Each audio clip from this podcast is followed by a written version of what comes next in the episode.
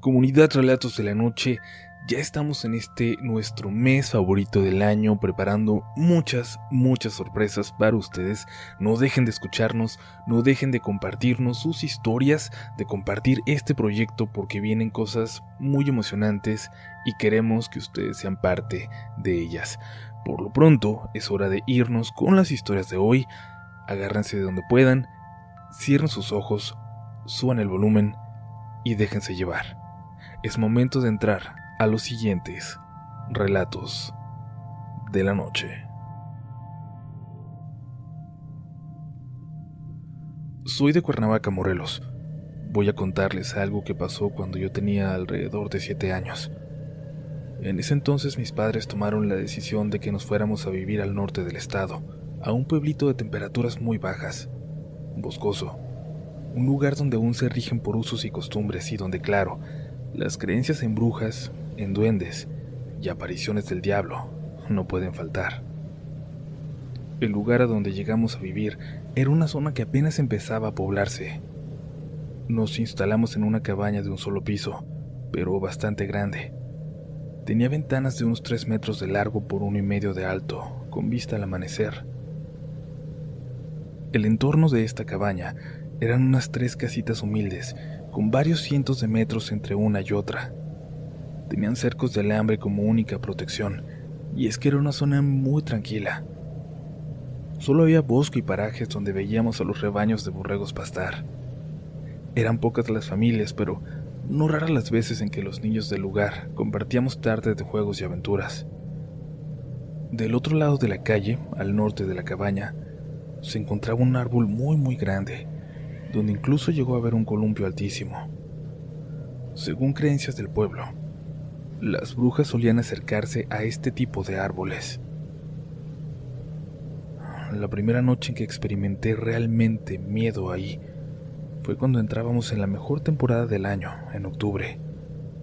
Las lunas de ese mes nos regalaban las noches más hermosas, con un resplandor que hacía que pareciera de día. Mi cama estaba frente a una ventana que tenía exactamente vista hacia ese árbol. Yo apenas la cubría con una cortina de color blanco, por lo cual siempre podía ver las sombras de la gente que pasaba por ahí. Aquella noche de octubre no podía dormir. Ya era bastante tarde, pero yo no podía. Trataba de conciliar el sueño mirándose a la ventana desde mi cama. Es difícil de creer lo que ocurrió a continuación, pero voy a contarlo. Y es que... Es que vi una sombra pasar por la ventana, una silueta. Pero no era una de esas de gente caminando por fuera. No. Era la silueta de alguien que pasó flotando. Y para ser aún más específica, de alguien que pasó encogido posado sobre algo que parecía ser un palo o una rama de árbol. Y sí, sé que puede sonar como una imagen de cuento o de caricatura, pero eso es lo que yo vi. Después de pasar unas cuantas veces, la silueta se quedó flotando frente a mi ventana. Frente a mi ventana. Detenida, como si pudiera verme a través de la cortina. Los segundos que se mantuvo ahí, en el aire, fueron eternos para mí. Mi cuerpo se paralizó, como cuando dicen que se te sube el muerto, y es que trataba de moverme, de llamar a mis papás, pero algo me tenía como bloqueada sin poder decir una sola palabra. Después de un momento por fin pude gritarle a mis padres para que fueran a verme. Y al mismo tiempo, esa silueta siguió su camino, rumbo a aquel enorme árbol del columpio. Mis papás fueron por mí y yo no podía dejar de llorar. Desde entonces y hasta hoy, a pesar de que ahora tengo 30 años, respeto mucho y ni siquiera me acerco a ese tipo de árboles. Sé que es difícil de creer, pero yo sé lo que vi. Si no me creen, lo entiendo. Hasta la fecha, mis padres tampoco pueden hacerlo.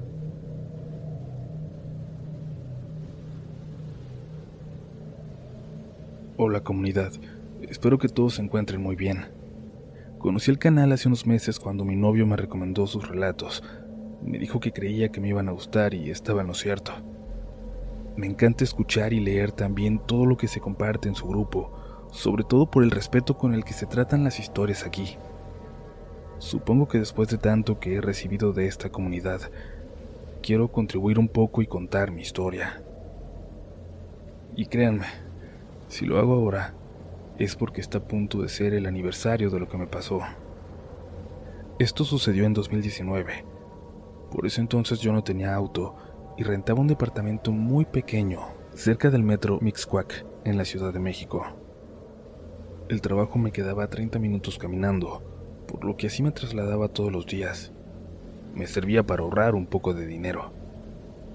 Una de las cosas que más me gustaba de vivir ahí es que frente al modesto edificio se encuentra un viejo panteón aún en funcionamiento.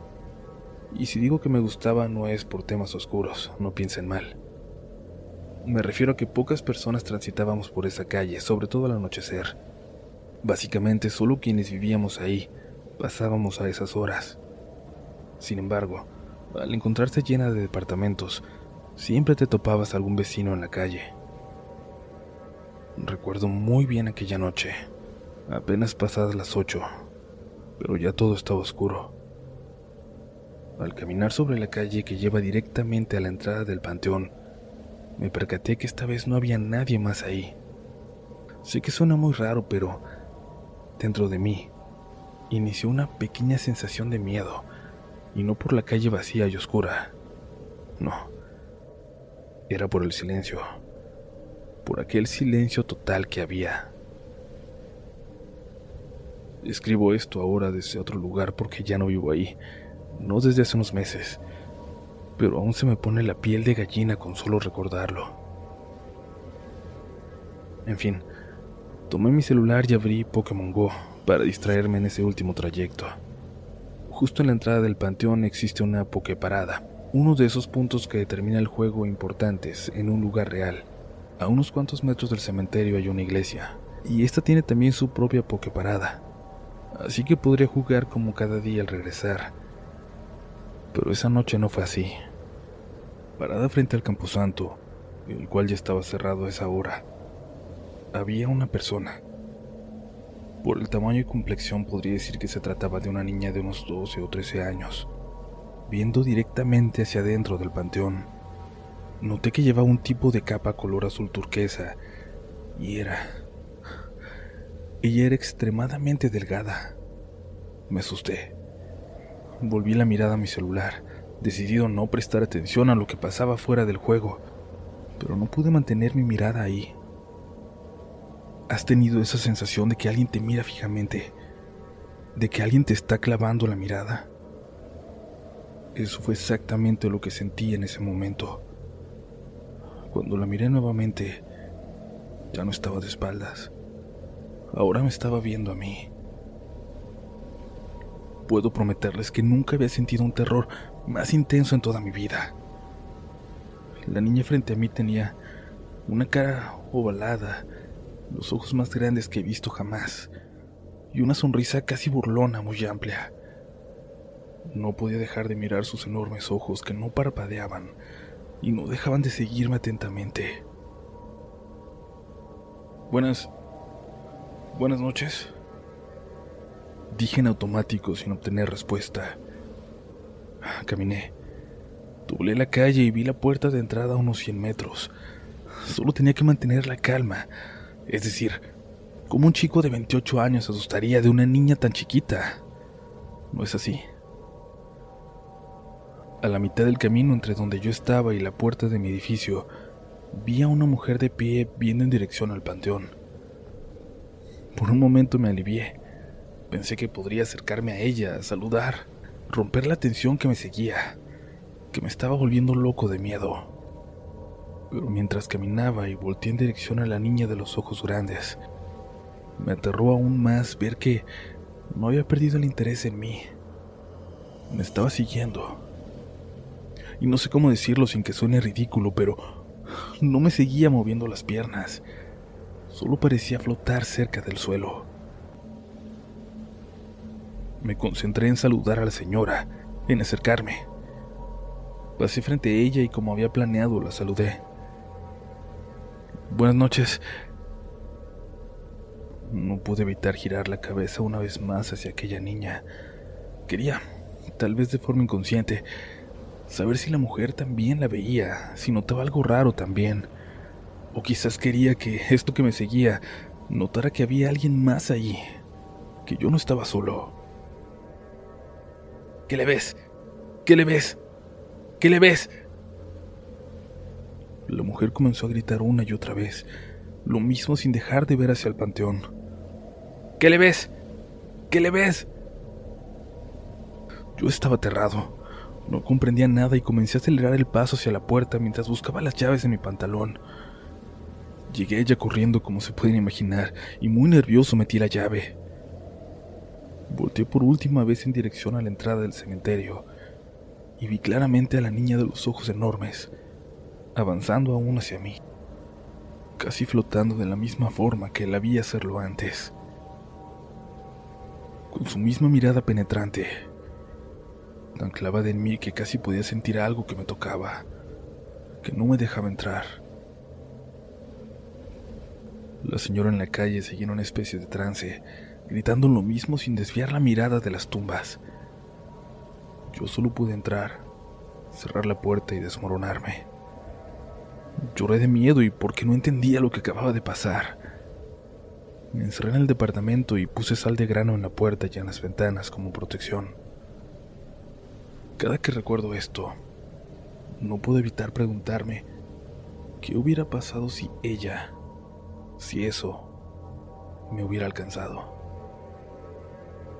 Quiero cerrar esta historia con el comentario que me hizo mi amigo Raúl en la oficina.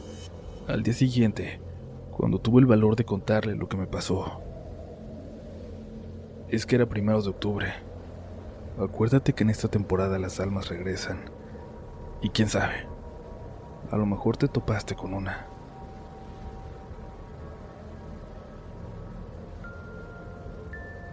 Gracias por seguir escuchando, felicidades por haber llegado hasta aquí. Recuerda seguir compartiendo este proyecto con una persona que creas que pueda disfrutarlo o con alguien que tenga una historia para contar. Esa es la mejor forma de ayudarnos a seguir llevándote a ti estas narraciones. Por ahora, es momento de continuar con relatos de la noche.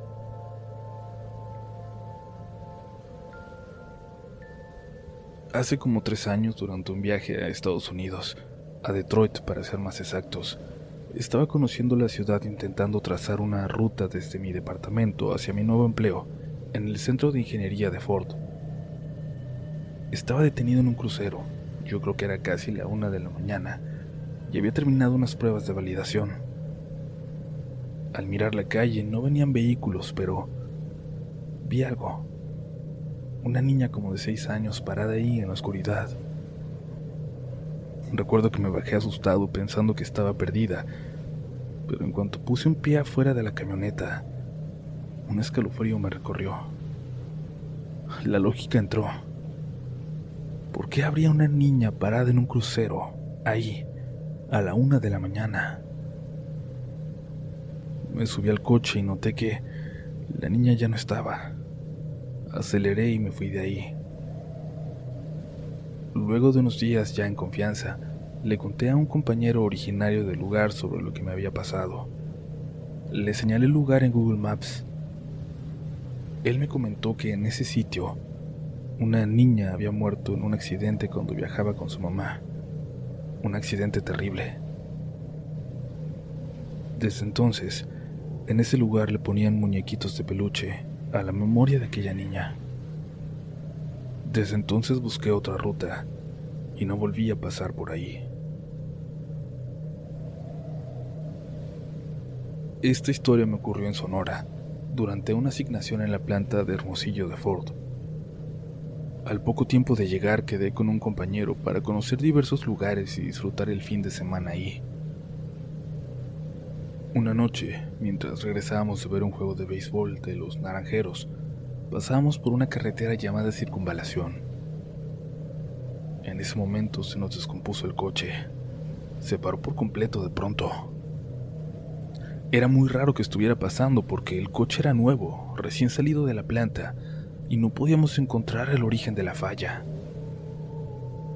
Eran casi las 3 de la mañana y empecé a escuchar carcajadas, gritos como de una fiesta no muy lejos de ahí, a pesar de que estábamos en medio de la nada.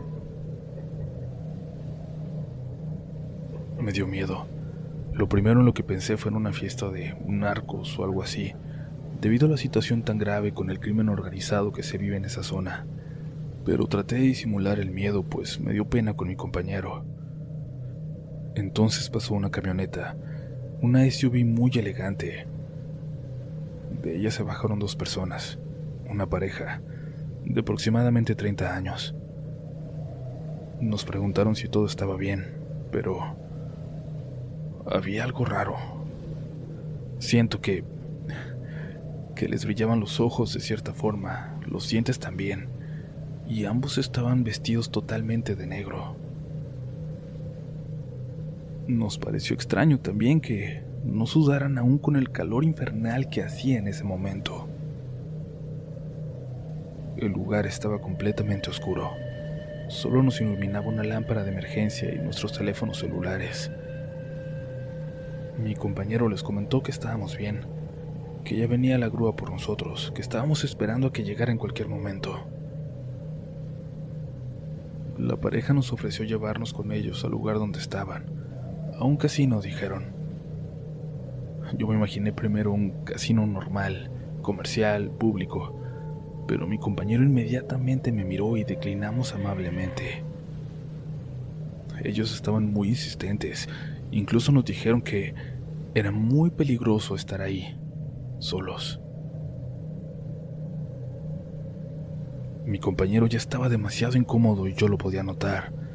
Lo veía muy temeroso, así que decidí intentar marcar a la grúa, pero mi celular estaba muerto. Esto fue muy extraño, pues lo acababa de ver un momento antes y tenía 80% de batería. Finalmente los visitantes se dieron por vencidos y se despidieron. Y mi amigo y yo sentimos un frío muy, muy raro. Nos metimos al coche en cuanto se marcharon para intentar llamar de nuevo al servicio de grúa. Llegaron 40 minutos después.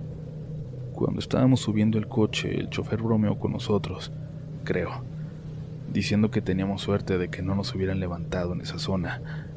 Y cuando le preguntamos sobre el casino, la sonrisa, la broma, se le borró. Nos dijo que Dios nos había cuidado que habíamos tenido mucha suerte. Dijo que era el Casino del Diablo, un lugar donde se reúnen sectas satánicas a hacer rituales, un lugar frecuentado por criminales, por narcos y gente de lo peor relacionado con este tipo de cosas. Nos advirtió que no volviéramos a regresar tan tarde y que mucho menos fuéramos a aceptar invitaciones de esas personas dijo que hay gente muy mala en la búsqueda de inocentes. Al llegar al hotel no pude dormir. Tal vez no me crean, pero tuve que ir a una iglesia a rezar para poder recuperar la calma. Los días siguientes estuve soñando con aquella pareja. Veía también una cabra con torso humano que parecía dar misa. Al llegar a la Ciudad de México fui con una vidente y esta señora me comentó que entes malignos me seguían atormentando, tentando para que fuera a ese lugar. Hasta el día de hoy, por mi trabajo, tengo que pasar por esos lugares. Y siempre, siempre, viene a mi memoria lo que pasó aquella noche.